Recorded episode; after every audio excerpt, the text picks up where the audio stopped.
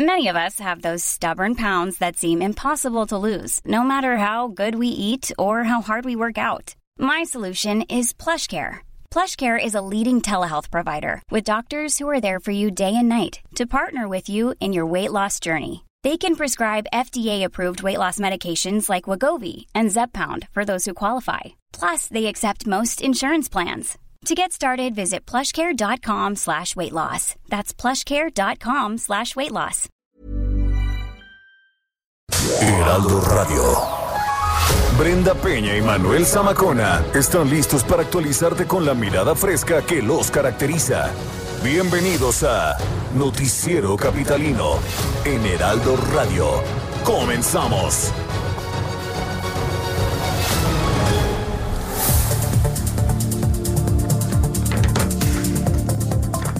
Restaurarán humedal y harán pruebas de COVID-19 a rameros ahí en Xochimilco. Sí al desarme, sí a la paz. Suman más de 5 mil armas canjeadas.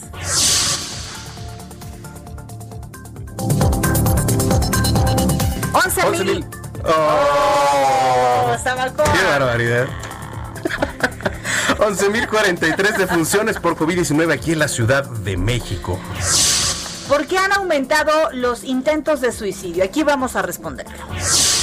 Y los capitalinos redescubren los hábitos durante la pandemia.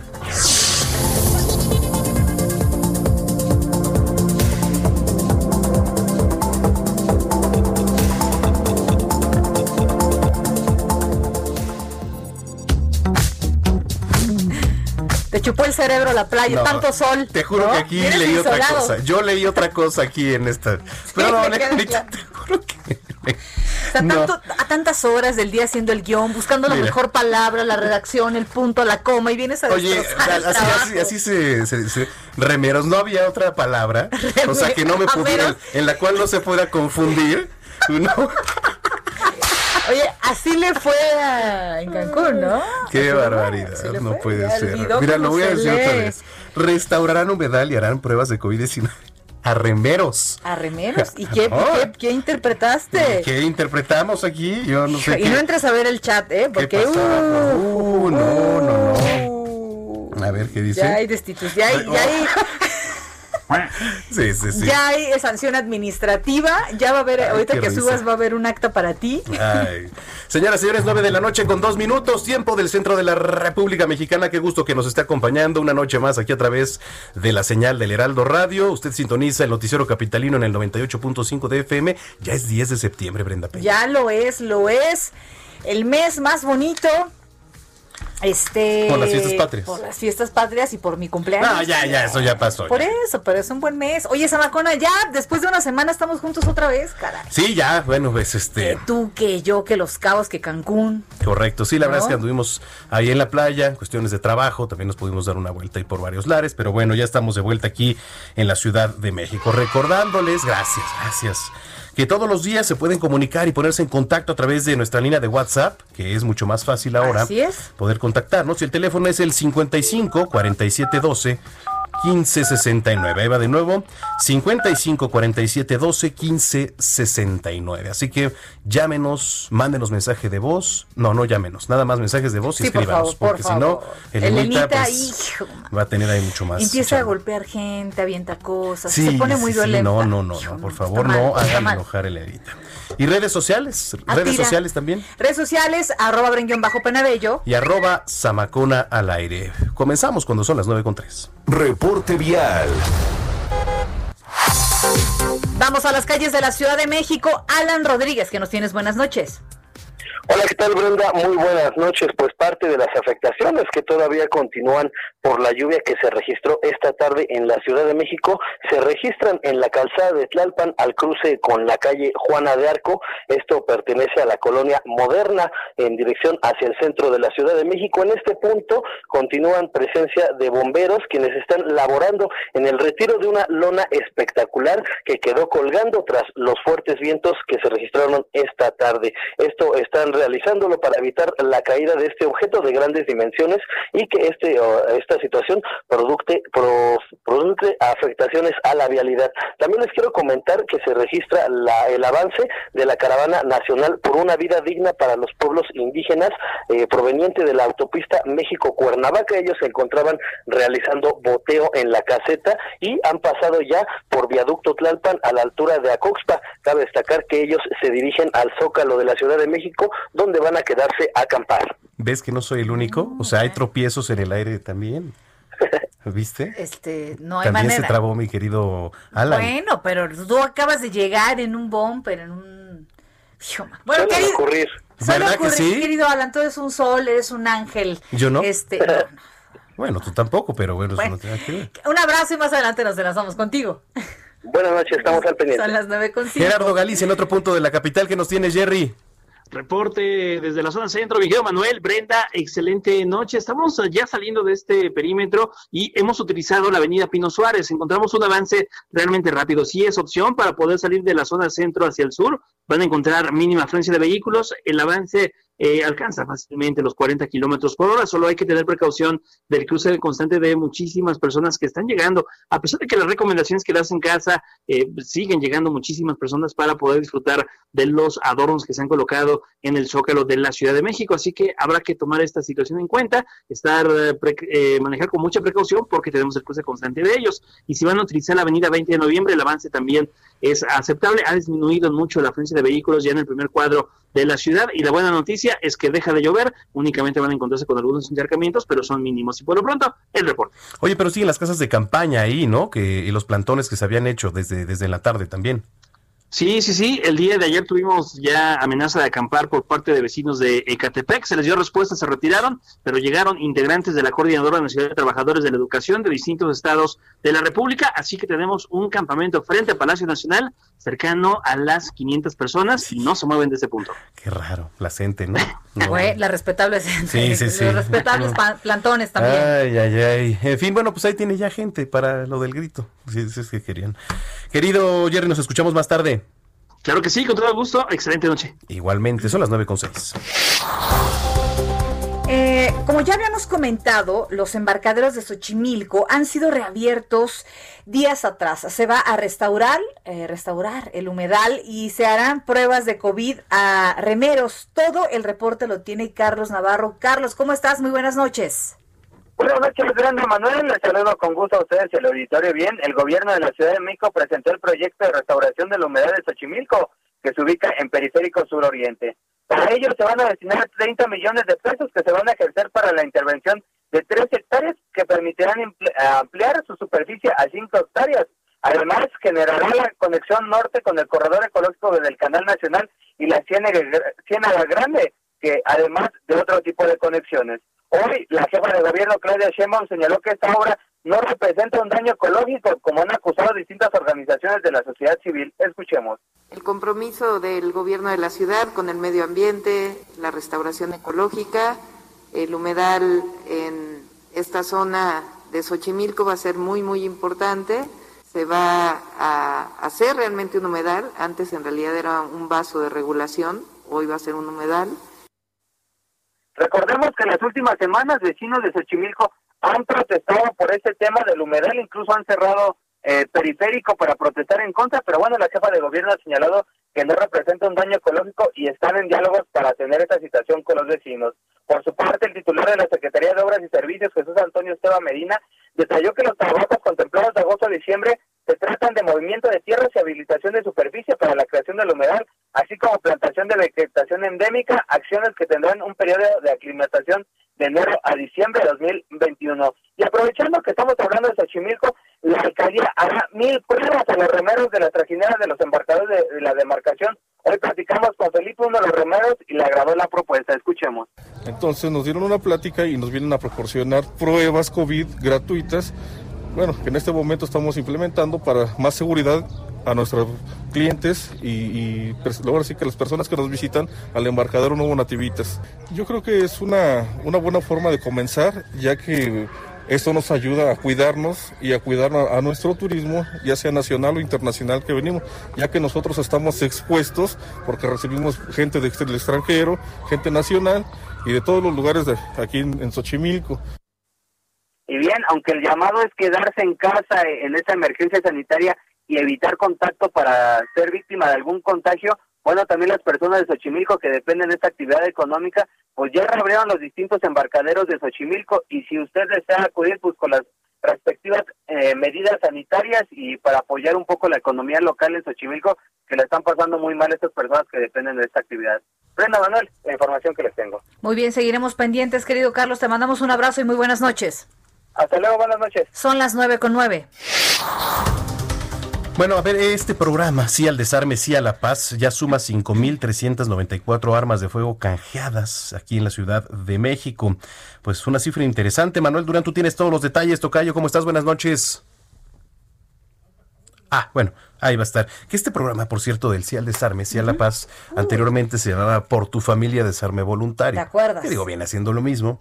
¿Qué pasa? Pues es que son este canje de armas por juguetes para niños, por dinero en efectivo, que es sobre todo lo que más se da, ¿no? Pero había aquí una arista. ¿Te acuerdas que en, Noticias México damos eh, justamente las cifras de cuántas eh, pues, armas eran entregadas y encontrábamos hasta bazucas y lanzagranadas? Que decíamos, sí es bueno el canje, pero también en algún tipo de armas investigar de dónde vienen, dónde las consiguieron. Sí, porque es, es un tema, ¿eh? Del que, del que se dice, bueno un día me tocó ver, este, sí, en la alcaldía de Venustiano Carranza, ver a alguien que llevaba un lanzagranadas. Mm, imagínate. Y bueno, pues con, con, la ventaja de que no le investigaban, decía, bueno, pues yo me llevo una buena lana, ¿no? De entregar un lanzagranadas. Pero oye, maestro, ¿qué hacías con un lanzagranadas? Pues de entrada yo creo que sí debe haber una clasificación de armas como estas que un ciudadano común ¿por qué tendría que tener? ¿no? Sí, no, evidentemente, granadas. Imagínate nada o sea, Oye, ¿qué haces con granadas? Peligrosísimo. Es una granada dentro de una unidad habitacional o de un fraccionamiento o de un edificio. Sí, correcto. ¿Qué pasa después con todas estas armas? Tremendo.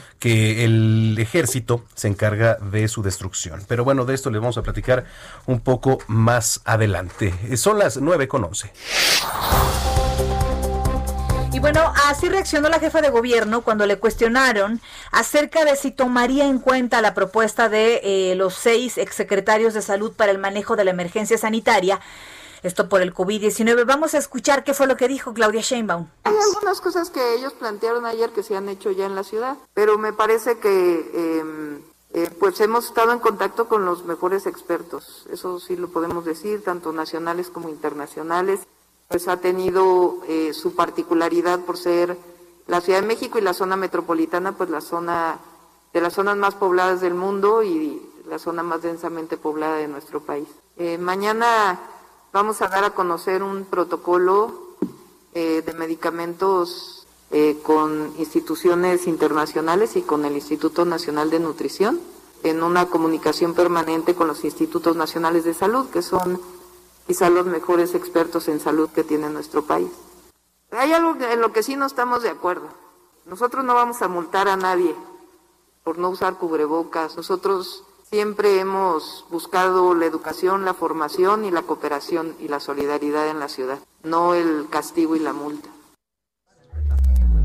Entrevista.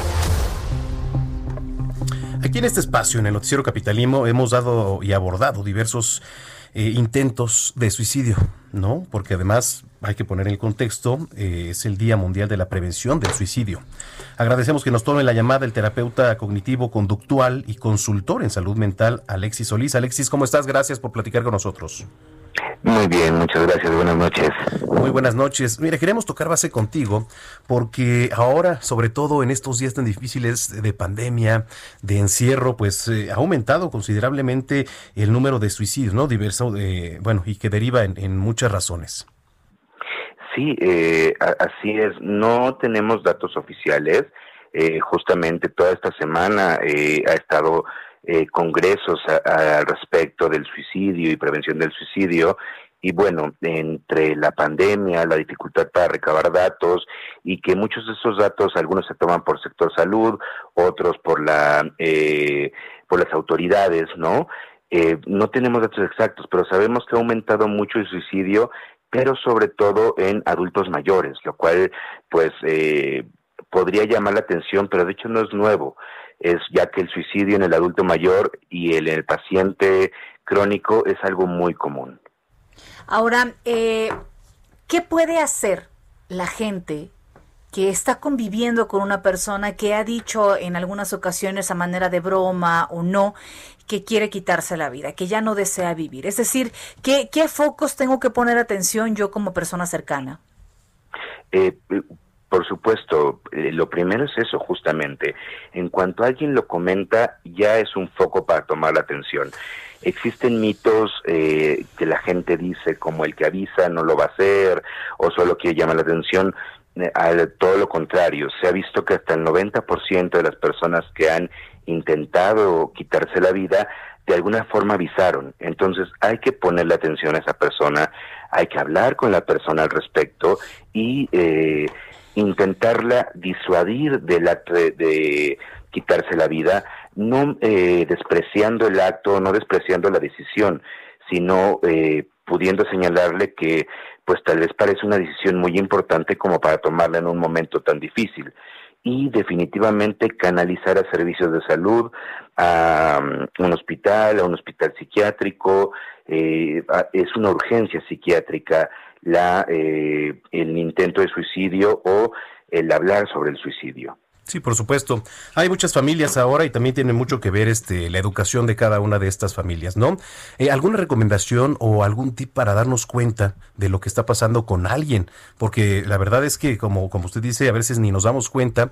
¿Cómo podríamos este, pues poner atención en este punto tan importante que acaba de comentar? Claro, bueno, acá la comunicación es vital, ¿no? Algo que se ha visto como un signo común entre la gente que comete suicidio o comete eh, autolesiones, aunque no consume el acto de quitarse la vida, es uno que lo avisan, lo hablan, lo ponen en redes sociales, lo dijeron con algún amigo, con algún familiar, y dos, eh, se aíslan, ¿no? La gente que va a cometer eh, un acto de suicidio tiende a aislarse, tiende a empezar a retraerse, a dejar de convivir con otros por tiempo prolongado, ¿eh? No estamos hablando de algo que, bueno, un día uno quiere estar en su casa solo y ya no pasa nada, ¿no? Pero cuando es por un tiempo prolongado, habría que sospechar de depresión y eh, acudir con un especialista de la salud mental. Definitivamente. Ahora, eh, para las personas que desgraciadamente eh, perdieron ya un familiar eh, o alguien cercano y que, ah, pues vaya, mediante el suicidio, ¿cómo podemos ah, superar esa parte? Porque se queda la culpa, porque se queda el enojo, porque de alguna manera se queda la frustración. ¿Y cómo poder lidiar con eso y cómo comprender que posiblemente uno no pudo haber hecho nada, eh? Sí, claro.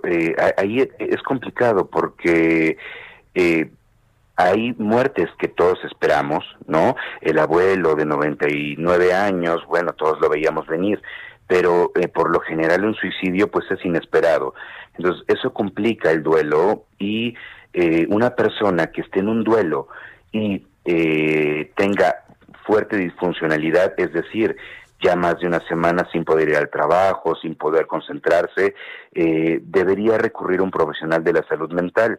Pero también es importante tener conciencia que nosotros podemos influir en prevenir un suicidio, pero no lo podemos evitar. ¿no? La vida de los demás no está en nuestras manos y eh, requerimos regresar a la responsabilidad a cada quien de su vida y sus emociones. Correcto.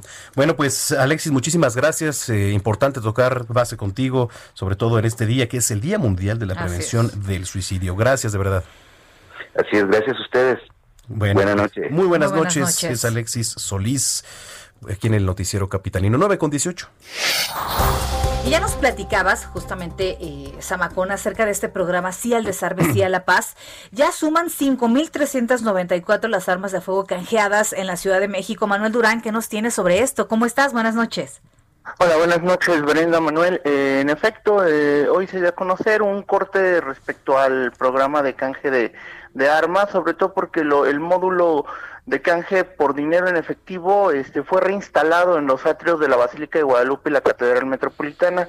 Hay que recordar que este programa tiene eh, el apoyo y, y, el arropo de la, de la Iglesia Católica en la Ciudad de México y es parte del éxito de este sistema para poder entregar las armas. El programa sí al desarme, sí a la paz, estuvo suspendido por tres meses eh, por la emergencia sanitaria del COVID-19. Aún así, eh, desde el 21 de enero de 2019 al 8 de septiembre pasado ya se han reportado, como bien dices Brenda, 5.394 armas de fuego entregadas por ciudadanos.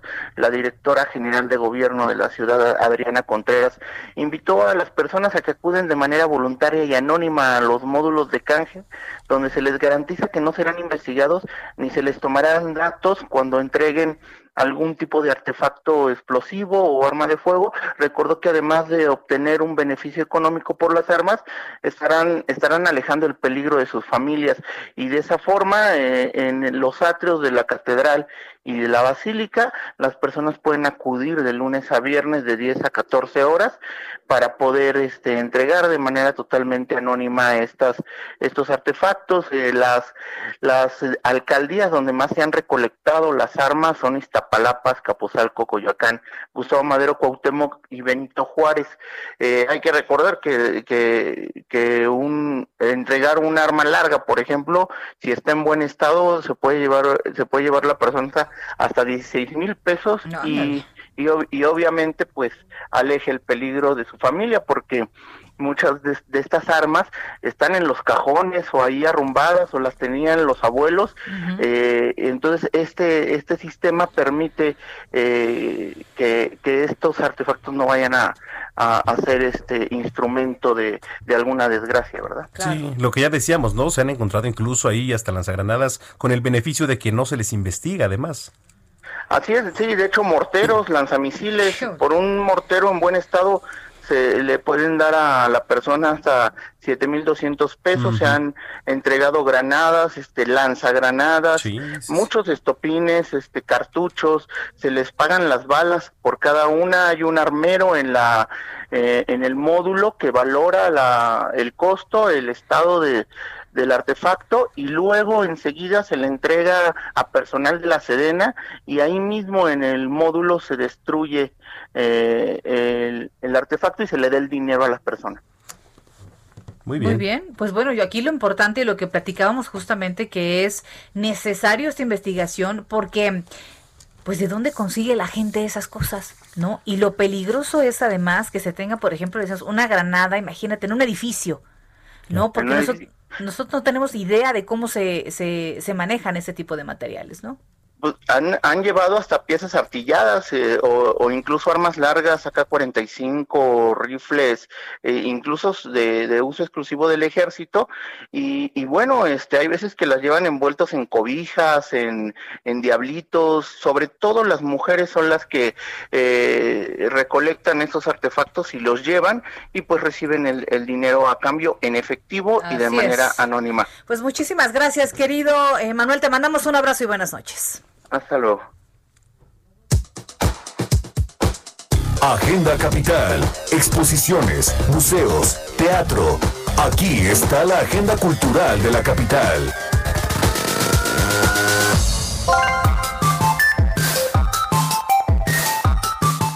Bienvenidos a la Agenda Cultural del Heraldo de México. Yo soy Melissa Moreno, editora de artes, y esta es la selección de eventos que tengo para ti esta semana.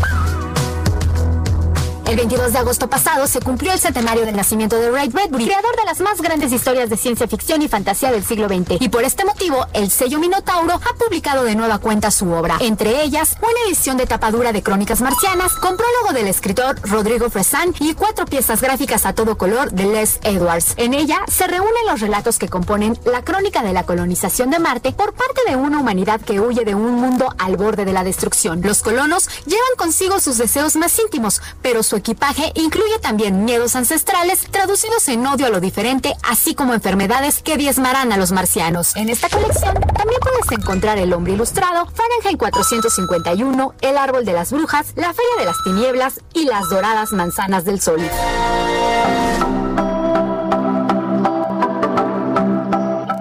México Festival Internacional de Cortometrajes celebra su décima quinta edición con eventos hasta este 18 de septiembre en la Ciudad de México en 30 sedes virtuales y físicas, incluyendo la Cineteca Nacional, Cinemex 222 y Autocinema Villa Olímpica. En esta edición bastante sui generis se cuenta con la presencia de diversas plataformas para llegar a más público. Se exhibirán más de mil títulos en muestras, programas y especiales, además de 12 secciones nacionales e internacionales en competencia. Y siendo el único festival exclusivo en cortometrajes, es crucial que se reconozca el trabajo de las personas que hacen posible estas producciones. Por esta razón se premiarán 11 categorías en la competencia mexicana de ficción y por segunda vez se realiza la competencia de pitching con el objetivo de promover y apoyar los cortometrajes. La información general la puedes consultar en www.shortsmexico.com.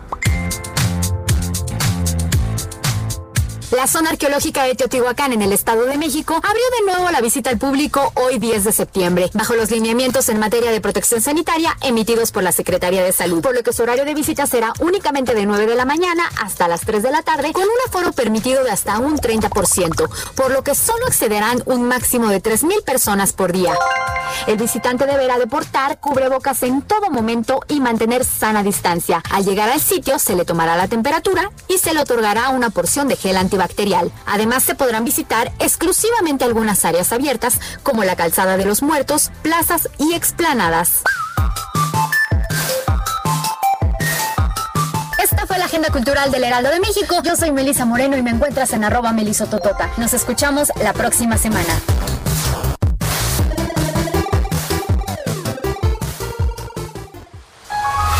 Continuamos después de un corte con las noticias más relevantes de la metrópoli, en las voces de Brenda Peña y Manuel Zamacona, en el noticiero capitalino del Heraldo Radio. Regresamos. Heraldo Radio, la HCL se comparte, se ve y ahora también se escucha.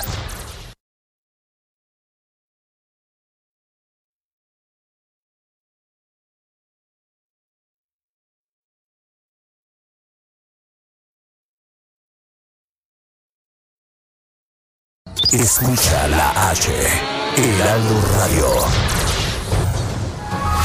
Regresamos con Brenda Peña y Manuel Zamacona al noticiero capitalino en Heraldo Radio. La voz capitalina.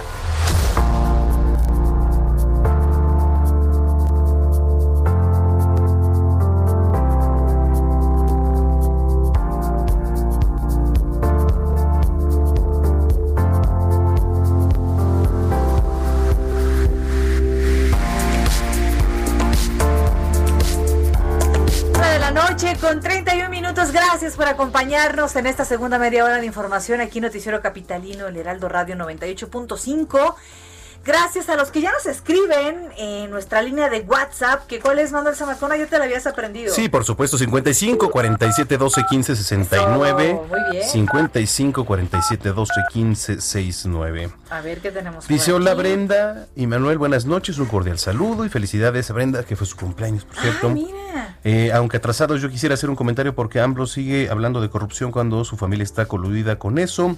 Y también, ¿acaso dará carpetazo al asunto de sus hermanos y a la cuñada? Saludos. Gracias por el comentario, Juan. Mira, y también tenemos hola, buenas noches. La mejor parte de la noche es escuchar Noti Capitalino con la linda, inteligente Brenda eh, y el inteligente Manuel. No, no tan, no tan guapo. No, no, no, eso se Oye, lo acepto. saludos para el señor Raúl Oliveros. Es el un abrazo. papá de nuestro querido Un Orlas. abrazo muy grande, señor Raúl. Gracias por escucharnos siempre. Bueno, pues también nos pueden escribir a través de las redes sociales, arroba Samacona al aire. Arroba Brenguión bajo Penabello. Y así que escríbanos. ¿no? Correcto. Son las Reporte 9:32. vial. Eso pasa cuando te vas tantos días, ¿ves? Regresamos a las calles de la capital. Alan Rodríguez, adelante. Hola, ¿qué tal Brenda Manuel? Un gusto saludarlos nuevamente y esta noche tenemos información del municipio de Catepec en el Estado de México en donde la colectiva feminista Manada Periférica acaba de tomar las instalaciones de la Comisión de los Derechos Humanos con sede en este municipio. Esto ocurrió en la avenida Morelos número 21 de eh, la colonia Bulevares, muy cerca de lo que es eh, una concesionaria automotriz en este punto del Estado de México. Quiero comentarles que a aproximadamente a las 9 de la noche se registró ya el retiro del último funcionario en estas instalaciones. Y pues bueno, el grupo de, de feministas al interior comenzaron a inspeccionar el inmueble, su furia se desató al momento en el que encontraron un closet repleto de archivos fechados del 2017, se trata de solicitudes de acompañamiento por parte de víctimas de diversos crímenes, los cuales simplemente fueron archivados. Esto desató la furia de este colectivo de feministas quienes están en estos momentos realizando pintas al interior de este inmueble. Un fenómeno que inició en la zona centro de la Ciudad de México hace unos cuantos días y pues bueno, parece que va a comenzar a replicarse en otros puntos. Bueno, pues ahí está la información. Estaremos muy pendientes. Gracias, Alan. Muy buenas noches. En otro punto se encuentra Jerry Galicia. ¿Qué nos tienes, Jerry? Buenas noches. Excelente noche, mi querida Brenda, Manuel, y ya hablábamos de que la calzada, la avenida Pino Suárez era una buena opción para poder salir al sur de la capital. Hemos recorrido la calzada San Antonio Abad y lleva las mismas condiciones, un buen avance si dejan entrar la zona centro y se dirigen hacia el viaducto. De hecho, es buena opción para continuar sobre la calzada de Tlalpan. Y si se van a incorporar al viaducto, lo van a encontrar un, un poco saturado del eje central hasta su cruce con Tlalpan. Luego se libera un poco la circulación y llegando a la aguja de incorporación al eje 3 Oriente, nuevamente tenemos un ligero rezago. En el sentido opuesto del viaducto ya está avanzando mucho mejor, pueden alcanzar velocidades bastante rápidas por arriba de los 50 kilómetros por hora. Por supuesto, no hay que abusar del acelerador y la buena noticia es que también ya dejó de llover en toda esta zona. Y por lo pronto, el reporte. Muy bien, seguiremos pendientes. Gracias, Jerry. Muy buenas noches para ti y si Dios quiere, nos escuchamos mañana. Ojalá que siquiera. Excelente noche. Eso, 934. Bienestar, ciencia e innovación con Mariano Riva Palacio, una voz autorizada para hablar de todos los temas.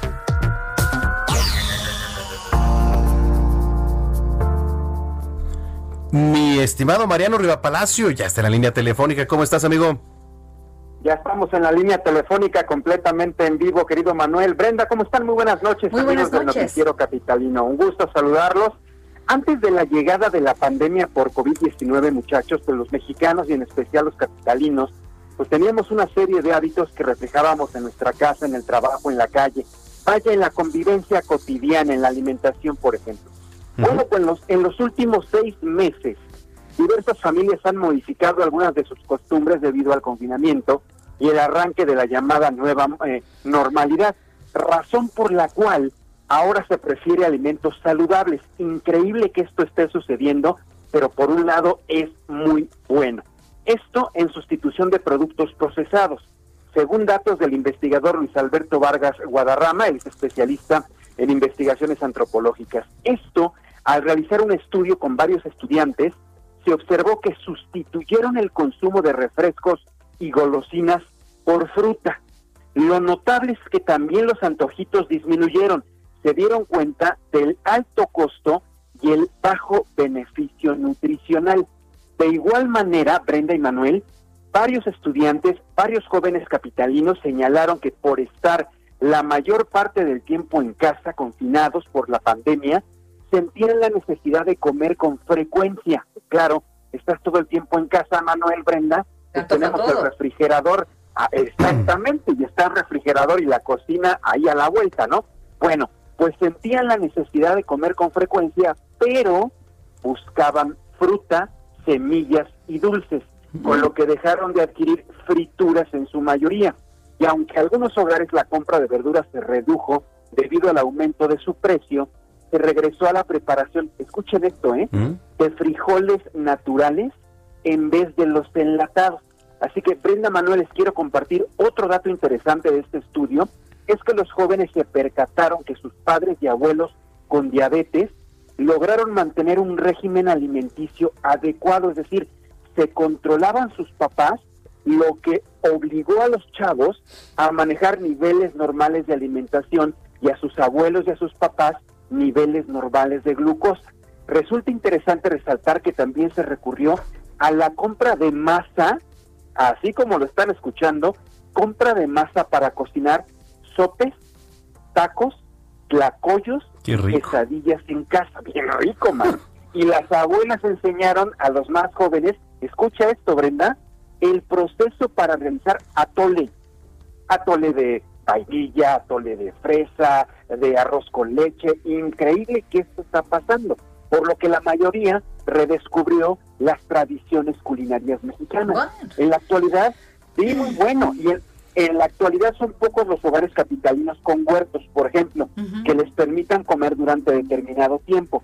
Pero existen las redes electrónicas y telefónicas que dicen los especialistas, en un futuro terminaremos utilizando más y que nos permitan ubicar proveedores, alimentos y recetas. Así que, ¿cómo ven muchachos? ¿Ustedes en casa modificaron eh, algún hábito, en especial un hábito alimenticio? Fíjate, pasaron dos cosas. Yo me puse a cocinar mucho más. Bueno, hasta horneaba yo, imagínate nada más. y aquí nunca llegaron mis, mis artes culinarios. Oye, pero también es cierto que comencé a ingerir alcohol entre semana, cosa que no hacía. Digo, no al borde del... Pero sí una copita con la comida se antojaba más. Y una promo. Ah, claro, y una promo. Sí, sí, sí. Fíjate que esas dos cosas pasaron. Digamos que todo con medida, ¿no? Finalmente, ah, acuérdate que incluso hasta los cardiólogos, sobre todo las personas arriba de los 50, 55 años, tú estás muy chava, mi querida Brenda, pero bueno, entiendo que hayas modificado ese hábito y comas más, por ejemplo, con una copita de vino copita de vino, sí, ¿no? Exactamente, que también es bueno, dicen los cardiólogos, lo recomiendan mucho, una copita, por ejemplo, para personas que tengan algún tipo de afección cardíaca, les ayuda. Pero bueno, regresando a, a los hábitos, nos acabas de ejemplificar perfectamente tú que modificaste algo durante esta temporada de pandemia. Así, este estudio realizado por estos investigadores que están determinando que por lo menos estos muchachos estudiados, analizados, prefirieron comer sano que irse a las frituras. Y eso por un lado está bien, ojalá eso haya, se refleje, digamos, en estudios más adelante, a ver si no se incrementó, por lo menos en otros sectores de la capital, Manuel, se haya incrementado, por ejemplo, el número de personas con sobrepeso. Ojalá no, ojalá y no, esperemos que no haya sucedido esto, este, precisamente para evitar otros problemas de enfermedades más adelante metabólicas que puedan, por ejemplo, desencadenar en una diabetes. Entonces, esperemos que no y vamos a estar atentos de los estudios que se hagan las próximas semanas. claro que sí. Querido Mariano Riva Palacio, ¿dónde te podemos seguir en redes sociales? Mis redes sociales, querido Manuel, Twitter, arroba JM Riva Palacio, Instagram, arroba JM Riva Palacio, y en Facebook me pueden buscar como Mariano Rivapalacio Yáñez, ahí aparece una fotografía con un saco color azul. Ahí estamos para atender Eso, muy bien. Oye, te mandamos un abrazo como siempre. Igual muchachos, que tengan una excelente noche. Muy buenas noches. Ya son las 9 con 41. Muy rápido, no tiene que ver con, con, temas capitalinos, pero sí es importante, ¿no? Porque ya se reportó una segunda explosión en menos de 12 horas que se registra allá en Jordania. Digo, sabemos que es una zona pues complicada, incluso se podría decir que bélica, pero allá, bueno, pues ya es viernes. Allá ya es viernes, tiempo local, se reportó explosión en Zarca, allá en Jordania, ya es la segunda en un almacén del ejército, que por cierto, pues teniendo como contexto, ya mañana se cumplen 19 años, ¿no? De aquel atentado en las Torres Gemelas. Así es. En fin, pues vamos a estar muy pendientes. Son las 9.41. Deportes con Roberto San Germán. Ya está listo mi querido Roberto San Germán. ¿Cómo estás? Muy buenas noches. ¿Qué tal, mi querida Brenda? Buenas noches. Ya escuché al viajero también. Buenas noches a mi querido Manuel y a la gente que nos sintoniza. ¿Es la canción de Luis Miguel? ¿Cómo va la canción del viajero? Es de Luis Miguel, ¿no? Exacto, exacto. Sí, mira, aquí nada más al querido viajero. Pero vamos a hablar de fútbol, señores. Vamos a hablar de la selección mexicana. Porque hace unos días hay que recordar que los costarricenses no querían venir a jugar a México y ya el presidente de la Federación Costarricense de Fútbol, de la Fútbol, Rodolfo Villalobos, aseguró que el partido amistoso entre México y Costa Rica, pactado para el 30 de septiembre en el Estadio Azteca, tiene la anuencia del ministro de Salud de su país para que los jugadores que participen no sean obligados a cumplir una cuarentena después del viaje a la Ciudad de México. Y en las últimas horas, la posibilidad de una cancelación rondó los pasillos de la Fede Fútbol.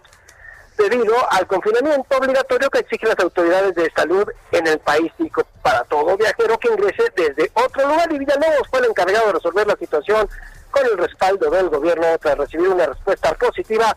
El directivo explicó que los seleccionados no tendrán que cumplir el requerimiento después del juego. Y es que no querían venir, señores. Habían dicho los chicos, no vamos a jugar contra México en México por la situación del COVID-19. Así que, pues ya les dieron luz verde, vamos a tener partido el 30 de septiembre sin gente en el Estadio Azteca. Bueno, pues ahí está un partidito que se puede disfrutar desde casa. Pues sí. Oigan, y vamos a hablar del equipo de Brenda, del Cruz Azul. Porque hoy fueron los de la cooperativa a darles el famoso espaldarazo y es que los cooperativistas, jugadores y cuerpo técnico unen esfuerzos para ir juntos por la novena y es que el presidente de los consejos de administración y vigilancia de la cooperativa se reunieron con el cuerpo técnico y jugadores en la Noria. Y nos dijeron lo siguiente, se va a dar continuidad al proyecto deportivo con gran certidumbre legal y financiera. Ahí estuvieron José Antonio Marín Gutiérrez y Víctor Manuel Velázquez Rangel, presidentes de los consejos de administración y vigilancia, respectivamente, y se reunieron con jugadores y cuerpo técnico de Cruz Azul para conversar sobre el buen paso del equipo y su proyección a futuro. Los jugadores que estuvieron fueron Daniel Aldrete, Julio César de Cata Domínguez, Milton Calaglio, Luis Romo, Rafael Vaca, además de Jaime Ordiales, y recibiendo a los cooperativistas en las instalaciones de la Noria al sur de la Ciudad de México. Y simplemente fue para expresarles su respaldo y el apoyo, porque como ustedes saben, pues en los últimos días la situación ha sido muy extraña en la Cruz Azul. Correcto. Definitivamente. Oigan, y ya nada más para tener rápido, ¿a ustedes les gusta el fútbol americano? Pues es que es la nota, hoy es la nota, mi estimado Robert San Germán, el regreso del emparrillado, ¿no? Exactamente, y los actuales campeones, los jefes de Kansas City, le están poniendo una paliza a los Tejanos de Houston, acaban de anotar y ya nada más están dejando 31-7. y mira, en la tarde pues, los pronósticos que decía era lo contrario, que iban a ganar los Tejanos, pero bueno, mira, el señor Mahomes está desquitando ya desde el primer día su sueldo, ¿no? Su sueldo. Los 500 millones que le pagaron a este hombre ya lo está desquitando, pero con creces, y como ustedes saben, son el equipo a repetir, creen que pueden repetir en este Super Bowl 55 para llevárselo, ahora sí, por segunda ocasión en forma consecutiva. El único equipo que dicen que les puede hacer huella es el equipo de los Ravens. Lo que es interesante es que si hubo gente en el estadio, pero nada más el 20% pudieron entrar y fueron 17 mil aficionados. Muy bien. Oye, pues a ver qué nos depara para este fin de semana con toda la jornada, ¿eh? Ya mañana lo platicamos si quieren. Me parece excelente. ¿Dónde te seguimos, Robert? Me pueden encontrar en Twitter como arroba R San Germán y ahí estamos para ustedes. Un abrazo. Abrazo a ustedes también. Buenas noches. Gracias, muy buenas noches. Son las 9 de la noche con 45 minutos. Entrevista. Oye, ¿usted sabe qué es la sepsis y cómo ha afectado a los eh, pacientes con COVID-19? Bueno, para explicarnos todo esto, todo lo relativo a este tema de prevención, atención y la importancia que tenemos, eh, por supuesto, que tener cuando se tiene este padecimiento o alguien cercano a nosotros lo tiene, saludamos en la línea telefónica al doctor Salvador Vázquez eh, Figueroa, médico especialista en infectología y patología clínica. ¿Qué tal, doctor? ¿Cómo se encuentra? Buenas noches. Muy buenas noches, ¿cómo estamos, Elena? Muy bien, muchísimas gracias. Eh, le saludamos Brenda y Manuel. Queríamos preguntarle, eh, justamente para la gente que nos escuche y no ha escuchado este padecimiento, ¿qué es la sepsis? La sepsis es un estado crítico del paciente en donde se ve eh, enfrentado. Le voy a, lo voy a interrumpir un momento, Doc. ¿Me ayuda a poner, este, a quitar la parte del altavoz para que lo podamos escuchar mucho mejor? Claro que sí. Qué lindo, muchas gracias. Ay, a ver, ¿nos puede hablar? Sí, a ver, déjame ver, ya lo están ajustando. Sí, ¿ahí me escuchan mejor? Sí, ahí, está mucho perfecto. mejor, Doc. Nos decía que la sepsis es un padecimiento... Es un estado crítico del paciente en donde hay un, una respuesta inflamatoria eh, en forma importante y descontrolada, de tal manera de que está supeditada por una condición que viene siendo una infección generalizada del paciente. ¿Cuáles son los síntomas? ¿Cómo poder identificarlo? ¿A quién afecta? ¿Qué población es la vulnerable, doctor? La población más vulnerable son los eh, puntos eh, este, críticos, como viene siendo el paciente neonatal, el paciente demasiado joven y que no tiene un, un eh, estado de madurez inmunológica, y por otro lado, los pacientes ya en estado en, em, eh, en edad avanzada, que en un momento dado ya tienen un deterioro de esa inmunidad en forma general, además de que se ven afectados por otras enfermedades, como puede ser eh, eh, la diabetes, la, la obesidad, la hipertensión, las condiciones de falla cardíaca, que en un momento eh, se ven condicionados por la misma edad del paciente. Ahora, eh, ¿qué eh, poblaciones son las más vulnerables a este padecimiento? es lo que decíamos, las más vulnerables vienen siendo esos pacientes que están en los extremos de la vida, los más jóvenes y los más viejos.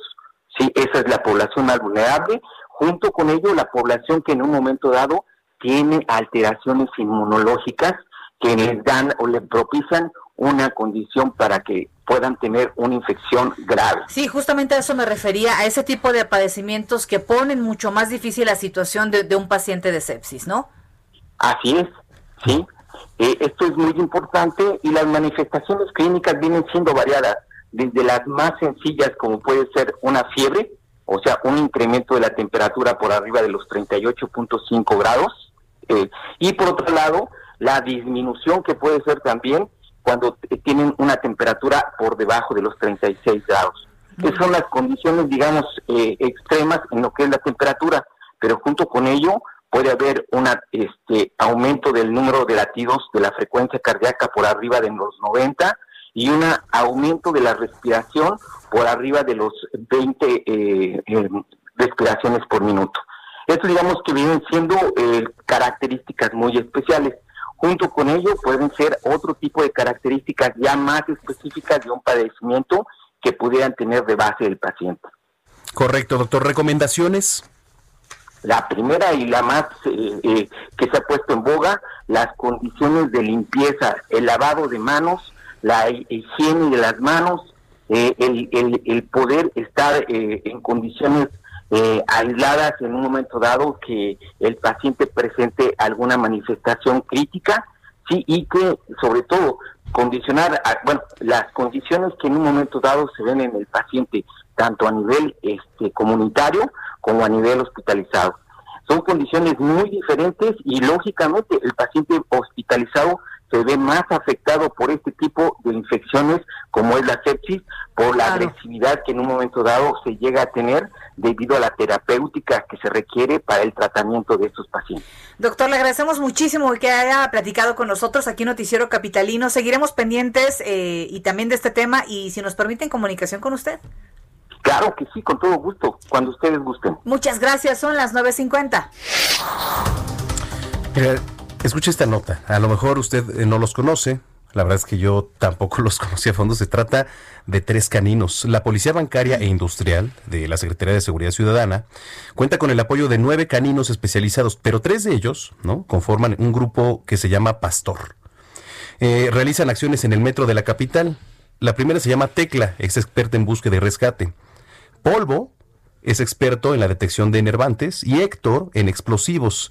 Ellos ingresan ahí a diversos horarios durante el día de la estación Pino Suárez, también una de las de mayor flujo de usuarios, y donde se mantienen pendientes en caso de ser requeridos.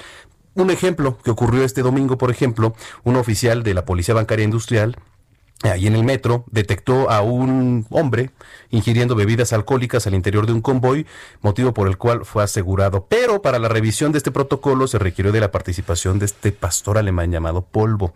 Entonces, bueno, pues ahí está. Son quizá datos y a lo mejor caninos que nunca habíamos visto, ¿no? Ahí en el sistema de transporte colectivo. Son las 9.52. Tendencias en redes sociales. Y bueno, lo que ha sido tendencia y un boom en las redes sociales, ya sabe, es una nueva lady. La lady argentina, ¿de qué se trata? Vamos a escuchar, tenemos por ahí el audio de esta mujer detestable, ¿eh? detestable. Vamos a escucharla. A ver, no falta el respeto, ¿eh? Porque manda una patrulla y vamos a verlo al, Ministerio Público. No falten al respeto. La otra vez estuvieron insultando a los vecinos. Eres un ignorante. Ignorante que corten los árboles. Ignorante pero cuando hacen el trabajo... Cortar un árbol es de ignorancia. a ver, por seguridad, protección civil y seguridad pública tiene que hacerse esta obra de mantenimiento del árbol. Esto no hay mantenimiento. Una india. pero sí estás para la boda de. Estoy, filmame. India, horrible. Pues yo no sé si tengan eh, noción de que Protección Civil tiene que hacer labores, como dijeron, de mantenimiento. Pero además, ¿cómo se atreve? O sea, una cosa es que protestes por algo y otra cosa es que faltes al respeto. De entrada que te digan India, no, eso, a, mí no me, a mí no me causaría una. Pero no lo dijo. Y no está en, su país. Yo sí me voy a portar grosero. Si no está en su país, vayas a su país a hacer reclamos. Y si es muy machita y muy valiente, que se vea a su país. No es, no, no, no, lo, no lo tomamos, por supuesto, a, mal, porque como dicen, no es una mala palabra, sino con la intención que lo dice. Pero bueno, mira, yo la verdad es que ni ah, caso hacerle, porque nada más patrocinio se le da a este tipo de personas. Yo no comentaré más. Oye, ella emitió un comunicado esta mujer pidiendo disculpas. Mira, la mejor manera de pedir disculpas es agarrar un avión y vayas a su país, ahí haga los desmanes donde quiera, en la calle que quiera, y vaya a insultar ahí a quien quiera, pero no venga aquí a un país donde se trata con respeto a gente de su nacionalidad y todas las demás. ¿No? Tremendo. La Lady este, Argentina, si la conoce ya sabe, bloquear, eliminar, ¿no? Son las 9.53. Vámonos. ¿Cómo ya? Sí, eh, un día como hoy de 1990, año por cierto, en que nació un servidor, eh, nace esta canción de Thunderstruck, ¿no? Fíjate, está muy, muy, muy, muy padre. bueno, lo que es, ¿no?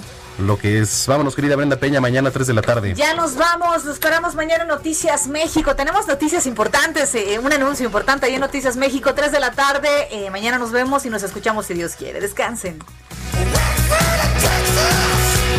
Texas City.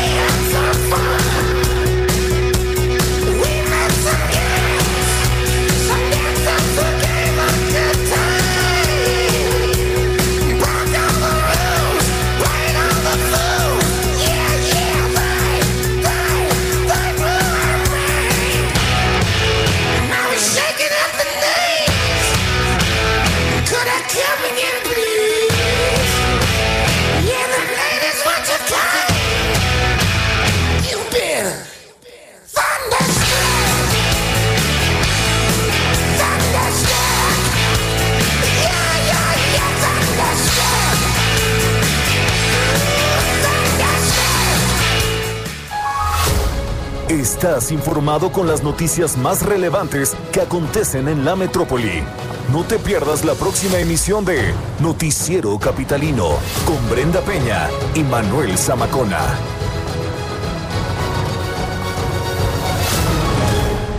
Heraldo Radio, la H que sí suena y ahora también se escucha.